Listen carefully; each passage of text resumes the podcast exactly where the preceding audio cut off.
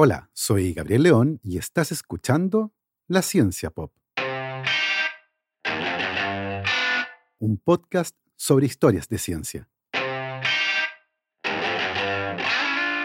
Hoy les contaré la historia de un joven talentoso que solo pudo estudiar en la universidad gracias a que un tío murió y le dejó dinero suficiente como para estudiar medicina, y cuando estaba a punto de irse, su talento con el rifle lo mantuvo en un laboratorio de investigación, algo que cambió para siempre la historia de la medicina moderna.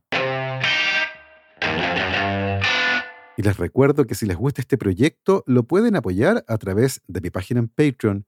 Para eso vayan a www.patreon.com slash la y se pueden inscribir para hacer un aporte mensual a este podcast.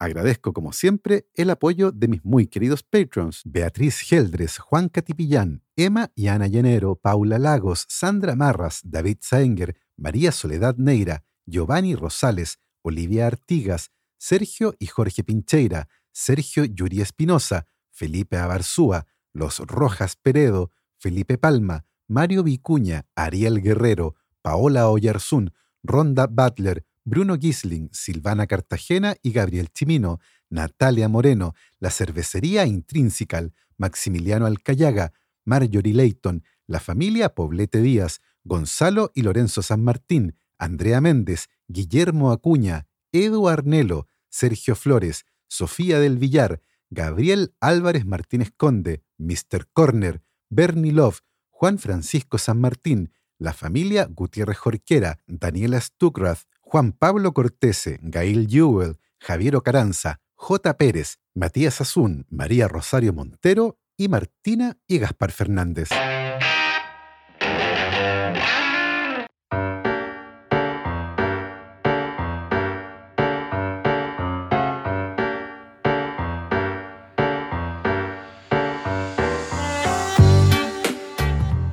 La granja Lockfield se encuentra cerca del pueblo de Darvel, en Escocia. Fue ahí donde nació Alex, el 6 de agosto de 1881, y junto con sus cuatro hermanos solía jugar al aire libre, recorriendo gran parte de la granja y desarrollando un gran interés por la naturaleza. Más tarde, la familia se mudó a Londres y durante cuatro años, Alex trabajó en una oficina de transportes hasta que ocurrió el primero de muchos hechos fortuitos que iban a ocurrir en su vida y que tendrían consecuencias insospechadas. Su tío John murió y decidió compartir su herencia, una pequeña fortuna, no solo con sus hijos, sino que también con sus sobrinos y sobrinas. Así Alex recibió una buena suma de dinero y aprovechó esta oportunidad para entrar a la universidad a estudiar medicina. Su entusiasmo y dedicación lo llevaron a ganar cada premio que un estudiante de medicina podía ganar y finalmente se graduó en 1906 de la Escuela de Medicina del Hospital Santa María de la Universidad de Londres, que hoy conocemos como Imperial College London. Con sus antecedentes académicos, Alex bien podría haberse convertido en un médico independiente, un cirujano de renombre y con un futuro brillante por delante. Sin embargo, ocurrió otra cosa. Resulta que en el Hospital de Santa María, Alex participaba en el Club de Rifle y en 1905 él y su compañero de equipo, John Freeman, habían ganado la Copa del Hospital. John ansiaba conseguir compitiendo y ganando más torneos, pero si Alex se iba, no tendría un compañero de equipo con tan buena puntería. Así que intentó convencerlo de que no se fuera. La cirugía es un desastre, le dijo es sangrienta y los pacientes mueren. Quédate trabajando en investigación clínica con nosotros.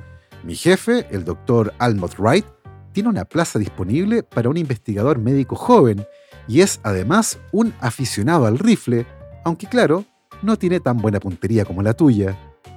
Así que Alex decidió quedarse. Se unió al laboratorio de Almond Wright y renunció a la práctica clínica de la medicina para dedicarse de lleno a la investigación biomédica y, claro, al rifle. Fue así como Alex se convirtió en investigador en el Departamento de Vacunas del Hospital Santa María en el verano de 1906 y trabajó ahí hasta el día de su muerte, el año 1955. Mucho antes, cuando estalló la Primera Guerra Mundial, Alex sirvió en el cuerpo médico del ejército inglés como capitán. Durante esa guerra quedó claro que el poder de fuego era mucho más grande que en cualquier otra guerra anterior, y los soldados heridos sufrían heridas terribles. Sin embargo, el enemigo número uno eran las infecciones.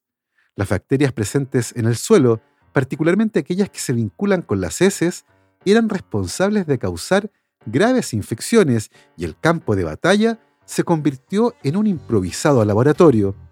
Por aquella época el tratamiento más recomendable para tratar una herida infectada era lavarla con antisépticos, moléculas que habitualmente hacían más daños que provocar beneficios en los pacientes. Las investigaciones realizadas en el campo de batalla por Alex demostraron que lo más beneficioso era lavar las heridas lo más pronto posible, no con antisépticos, sino que sencillamente con una solución salina, algo que era mucho más efectivo que lo que se hacía habitualmente. Desafortunadamente, este tratamiento solo funcionaba si se aplicaba en las heridas de manera reciente, aquellas que todavía no estaban muy infectadas, pero desafortunadamente, la gran mayoría de los soldados solo era trasladado a la enfermería cuando la infección ya estaba muy avanzada y había muy poco que hacer. Otra cosa interesante que lograron demostrar a partir de estos estudios en el campo de batalla era que originalmente las heridas de los soldados tenían una baja proporción de un tipo particularmente peligroso de bacteria, pero que luego de una semana en el hospital, esta bacteria estaba presente en el 90% de las heridas, lo que constituye una primera evidencia científica de las infecciones intrahospitalarias y lo fácil que es trasladar una bacteria desde un paciente a otro. Fue también en el campo de batalla que los médicos descubrieron que podían sacar sangre de un donante y guardarla en contacto con una sustancia llamada citrato de sodio, lo que evitaba que la sangre coagulara y por lo tanto podía usarse más tarde para una transfusión, evitando así las transfusiones directas de brazo a brazo.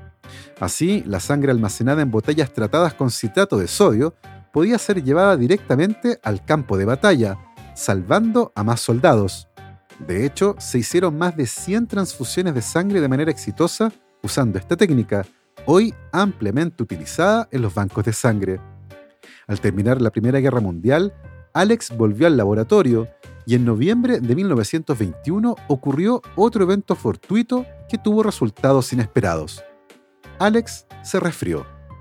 Justo en ese momento estaba revisando algunas placas de cultivo antes de eliminarlas y en un momento se dio vuelta y le dijo a un colega que estaba con él en el laboratorio, Oye, esto es interesante y le mostró una placa en la que había cultivado bacterias junto con sus secreciones nasales de la época en que había estado resfriado.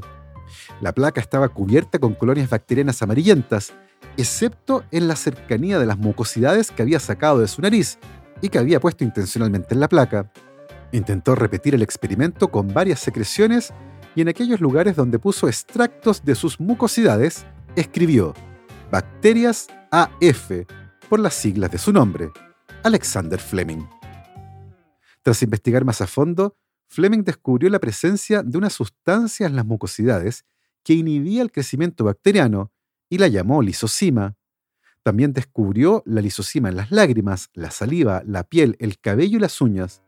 Pronto fue capaz de aislar grandes cantidades de lisocima de la clara de huevo, pero en experimentos posteriores descubrió que esta enzima era eficaz solo contra un pequeño número de bacterias, todas no dañinas.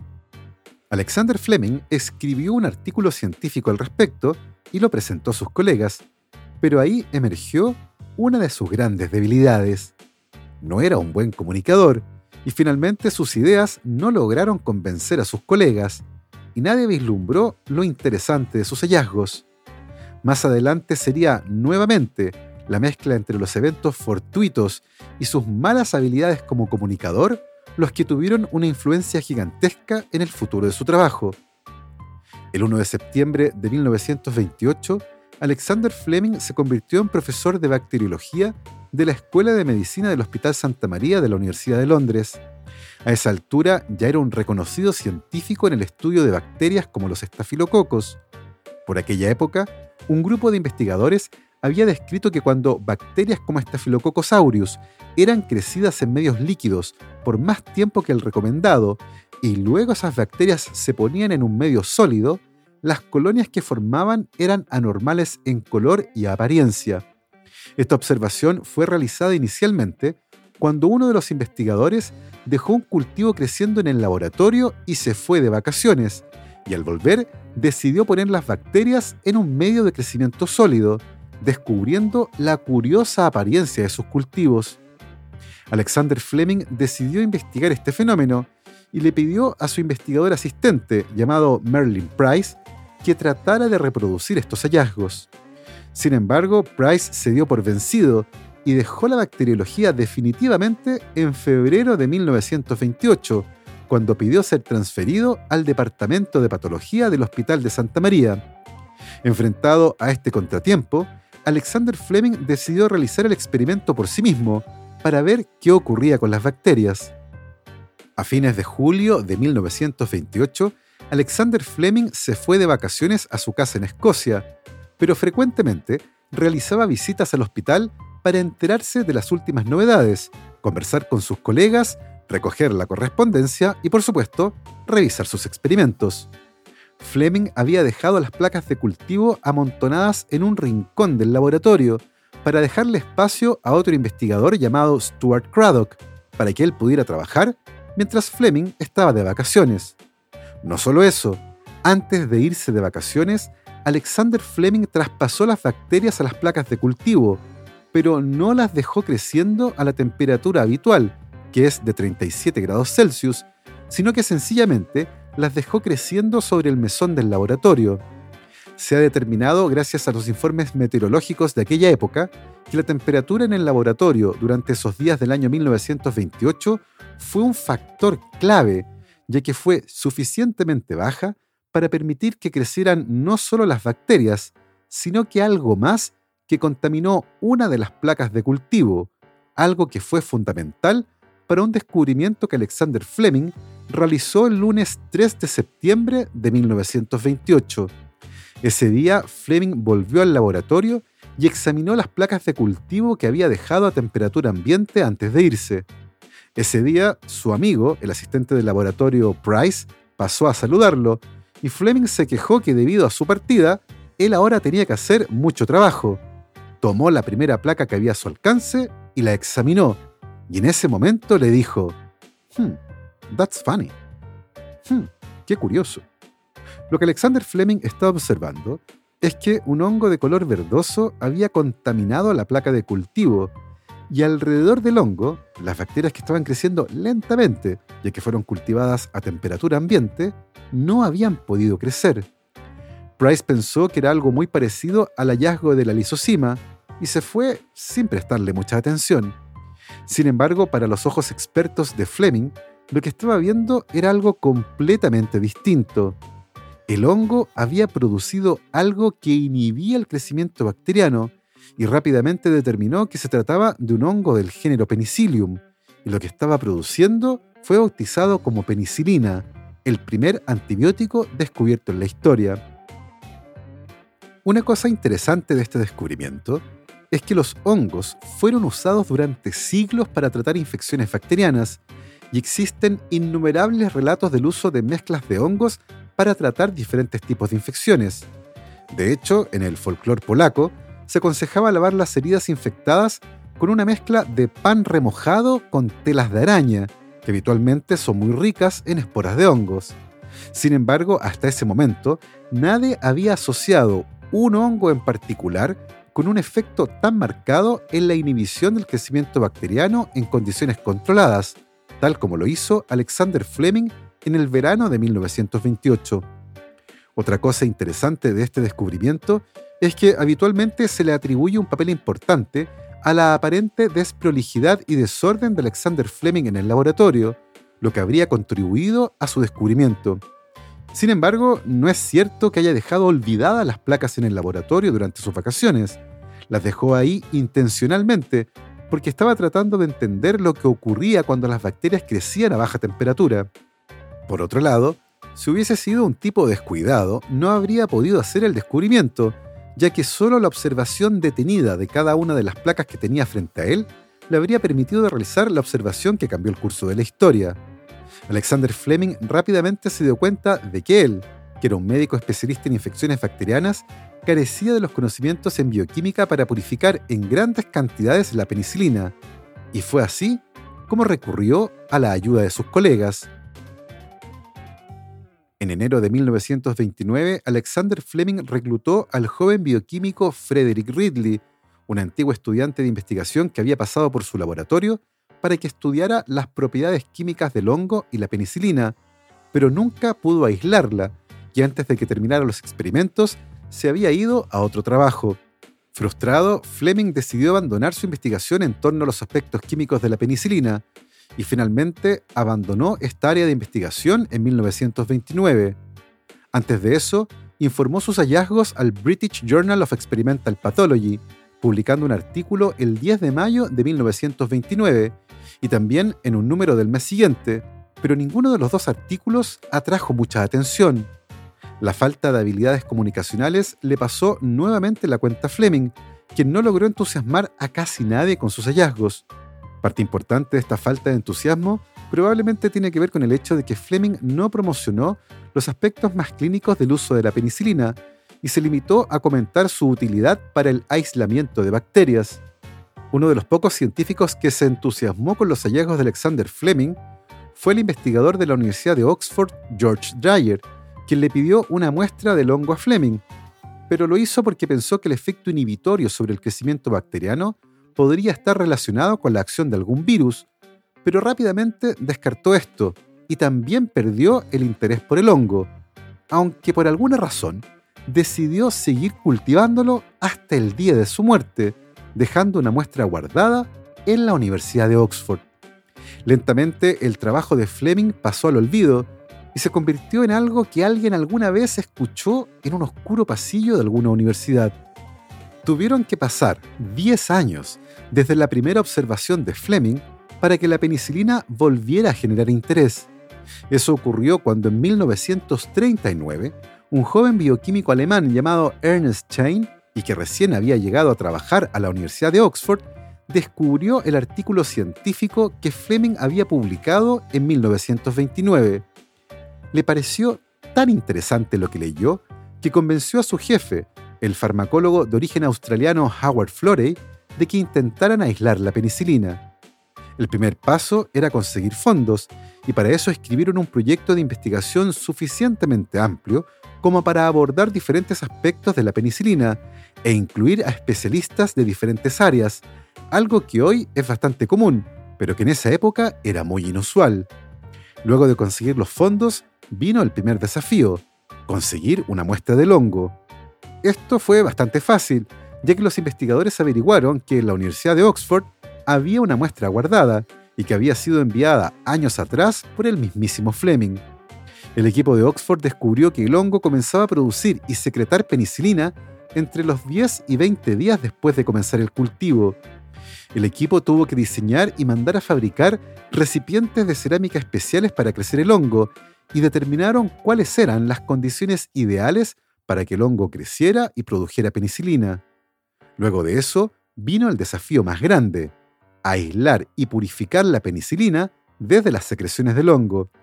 El proceso de purificación fue avanzando paso a paso hasta que finalmente lograron purificar la penicilina en cantidades suficientes como para comenzar a probarla con bacterias en cultivo, y más tarde comenzaron a dársela por diferentes vías animales de laboratorio, para determinar la toxicidad de la penicilina.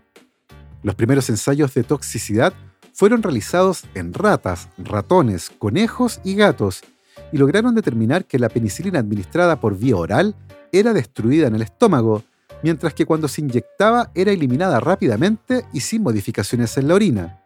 Lo más importante, la penicilina no resultó tóxica en ninguno de los animales tratados. Y esto resultó tremendamente fortuito, ya que años más tarde se descubrió que debido a mecanismos muy específicos, la penicilina es letal en hámsters y conejillos de indias, dos animales de laboratorio que el equipo de Oxford no utilizaba. Si hubieran descubierto que la penicilina podía ser letal, es muy probable que las investigaciones con respecto a sus usos clínicos nunca se hubieran llevado a cabo. Con los resultados de toxicidad a la vista, el sábado 25 de mayo de 1940, a las 11 de la mañana, se llevó a cabo el primer ensayo de efectividad de la penicilina en animales de laboratorio infectados. Esa mañana, ocho ratones fueron inyectados con una bacteria particularmente letal, y de esos, cuatro además recibieron una dosis de penicilina. A las 3 y media de la mañana del domingo, menos de 24 horas después de inyectar las bacterias, los cuatro ratones infectados que no recibieron penicilina estaban muertos. Por otra parte, los cuatro ratones que habían sido tratados con penicilina estaban vivos. Los resultados fueron calificados como milagrosos.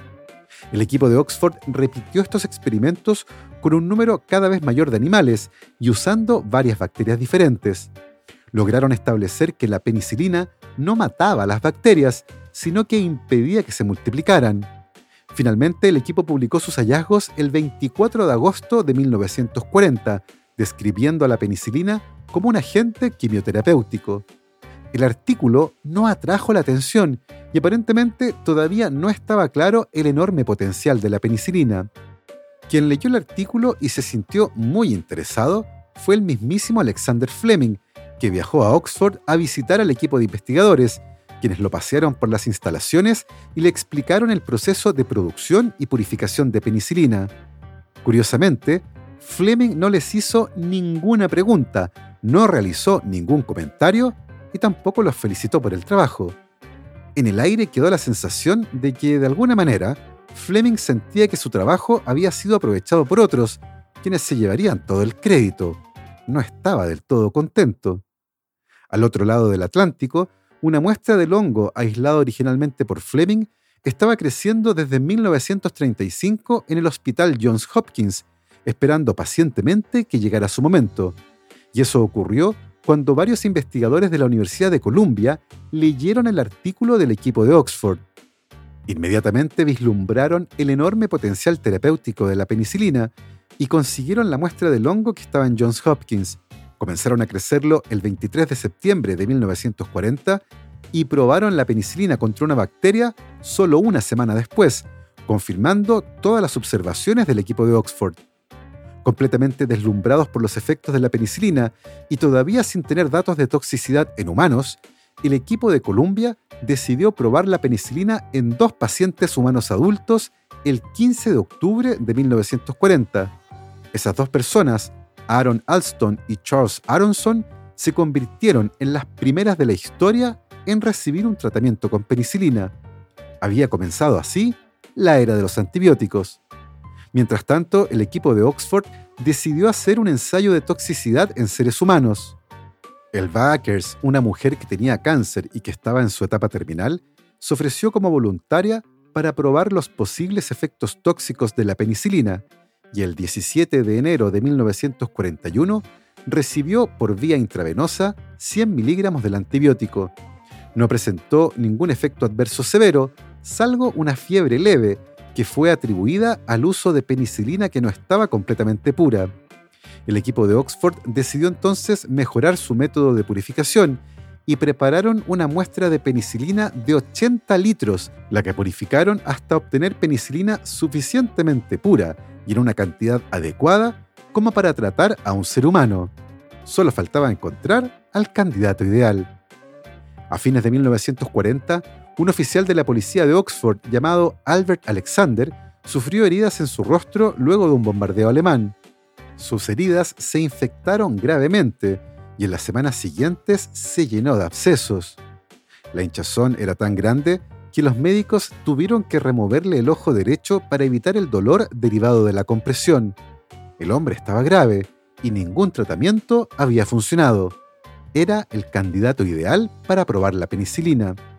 El 12 de febrero de 1941, Albert Alexander recibió 160 miligramos de penicilina por vía intravenosa e inmediatamente mostró una mejoría.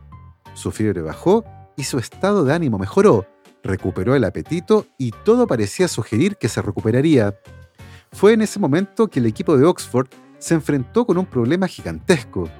Un ser humano adulto pesa 3.000 veces más que un ratón y por lo tanto se necesitaban cantidades gigantescas de penicilina para poder tratar una infección grave, como la que tenía Albert Alexander. Luego de cinco días de tratamiento, la penicilina disponible se terminó, y si bien el equipo intentó recuperar desde la orina la penicilina que Alexander eliminaba, esto no fue suficiente. Luego de unas semanas, la infección volvió con fuerza, y finalmente el policía murió el 15 de marzo de 1941. La penicilina era efectiva, pero si se quería usar para tratar infecciones graves en adultos, era necesario producirla en cantidades mucho más grandes. Había que pasar del laboratorio a la fábrica. El problema más grande que enfrentaron los equipos de trabajo que estaban intentando producir penicilina era que el hongo aislado originalmente por Alexander Fleming producía cantidades relativamente pequeñas de este antibiótico. Los científicos sabían que debía existir algún tipo de hongo que por sus características naturales produjese una cantidad mucho mayor de penicilina, y por lo tanto se lanzaron de lleno a buscar por todas partes dónde podría estar ese hongo. En Estados Unidos, esta misión quedó en manos del Departamento de Agricultura, particularmente del Laboratorio de Investigación Regional del Norte, que se encuentra en la ciudad de Peoria, Illinois. En ese laboratorio ya se había estado cultivando desde 1941 el hongo que originalmente había aislado en Londres Alexander Fleming, pero los resultados que estaban teniendo hacían imposible pensar en la producción a gran escala de penicilina. Fue en ese momento los investigadores decidieron comenzar una campaña para recolección de hongos desde cualquier fuente que fuera prometedora.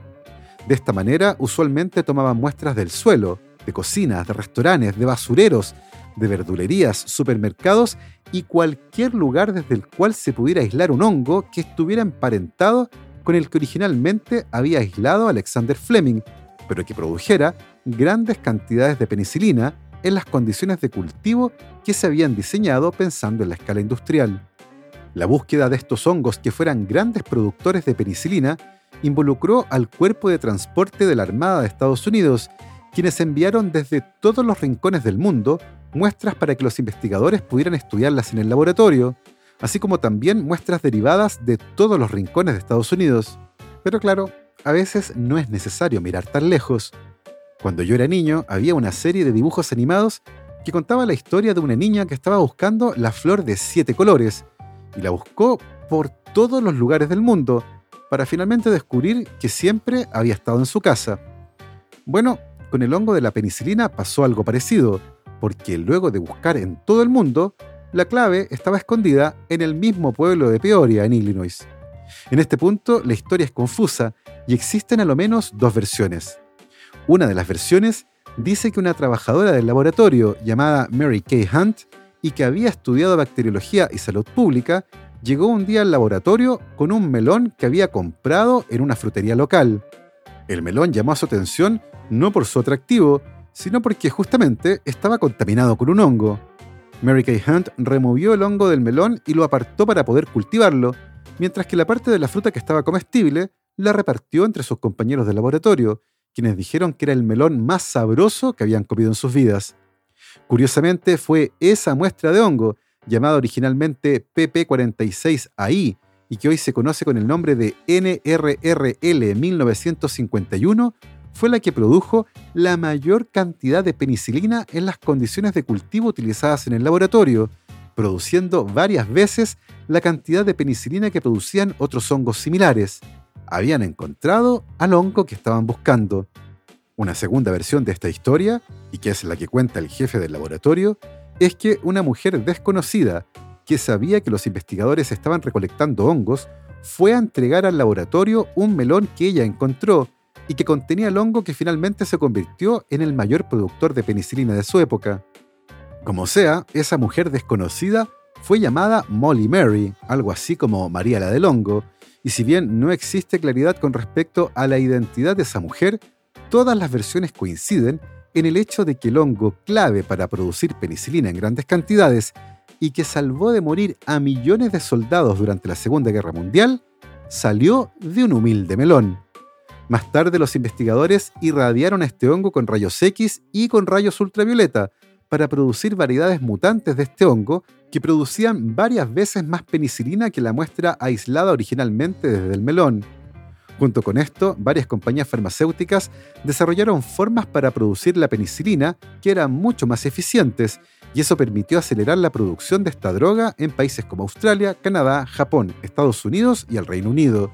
De la mano con eso, se descubrió que había varias formas de la penicilina, siendo la más potente aquella que era conocida como penicilina 2 o penicilina G, y cuyo nombre químico es benzilpenicilina. A mediados de la década de 1940, un conflicto que originalmente nadie había previsto apareció en la historia de la penicilina, cuando en Estados Unidos se patentaron los métodos para producir y aislar la penicilina, algo que la convirtió en un producto farmacéutico comercializable y cuyo precio dependería del mercado. Cuando Alexander Fleming se enteró de esto, comentó que él le había dado la penicilina gratis a la humanidad y que no le parecía bien que ahora se convirtiera en un monopolio que iba a enriquecer a otro país. La polémica con respecto a las patentes sobre la producción y uso de la penicilina generó un impacto de tal magnitud en el Reino Unido que la discusión terminó con el nacimiento, en junio de 1948, de la Corporación para el Desarrollo de la Investigación Nacional, una entidad gubernamental que se encarga de administrar todas las patentes que son producidas a partir de investigaciones realizadas con fondos públicos.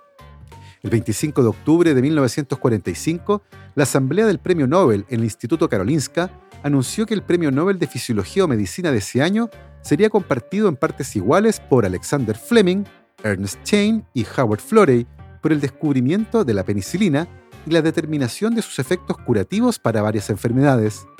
Más tarde, en 1964, la investigadora Dorothy Hodgkin recibió el Premio Nobel de Química por la determinación de la estructura de varias sustancias importantes, incluyendo a la penicilina, convirtiéndose así en la tercera mujer en la historia en ganar el Premio Nobel de Química, después de Marie Curie en 1911 y de su hija Irene Joliot Curie en 1935. Una de las cosas más interesantes de la historia del descubrimiento de la penicilina es que en su discurso de aceptación del premio Nobel, Alexander Fleming dijo que llegará un tiempo en el que la penicilina será comprada por cualquiera en cualquier tienda.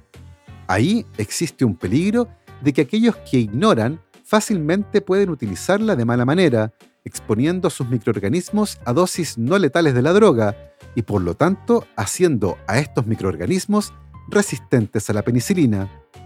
Hoy, lamentablemente, esa predicción de Alexander Fleming es una realidad, y el mal uso de muchos antibióticos ha generado una enorme cantidad de bacterias que causan enfermedades graves en seres humanos y para las cuales ya casi no existe ningún tratamiento efectivo debido a que han desarrollado resistencia derivada del mal uso repetido en el tiempo de los antibióticos. Este hecho se ha convertido en uno de los peligros más grandes de salud pública y se estima que para el año 2050 se producirán anualmente 10 millones de muertes derivadas de la resistencia antimicrobiana.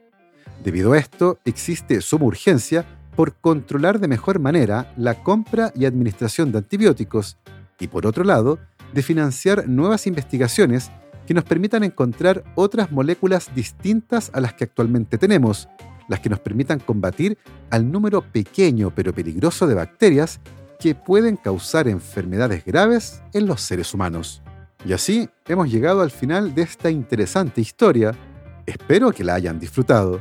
Yo me despido, como siempre, agradeciendo el apoyo de mis muy queridos Patreons, Cristiano Teiza, Andrés Altamirano, Sebastián Toledo, Alberto Montt y Laura, Germaín Araya Hernán y Lucas Castillo, Ana Lucía Luna, Simón Castillo Riedemann, Luciano Cisterna, Ricardo Yáñez, Fernando Montenegro, Matías van der Straten, Francisco de la Fuente, la familia Flores Noguer, Christian Fraser, la familia Helfman von de Sauer, Giuseppe Carufo, David Pelao Pérez, Sebastián Umaña, Michelle Baró, la familia Serpa Rebolledo, Pablo y Milesita Villalobos, la familia Tanuso Ramos, Rosario Calderón, Pedro Castillo, Adrián Cataldo, José Luis Ulloa, Marcela Martínez, Cristóbal Orellana, Florencia Castañeda, Mauricio Silva, la familia Yuri Martínez, Claudio Ollarzo y Toña, Cirilo Fede y Pola, Alejandra Díaz, Fernando Araya, la familia de la Cruz Morales, Claudia Torres, Alberto Pozo,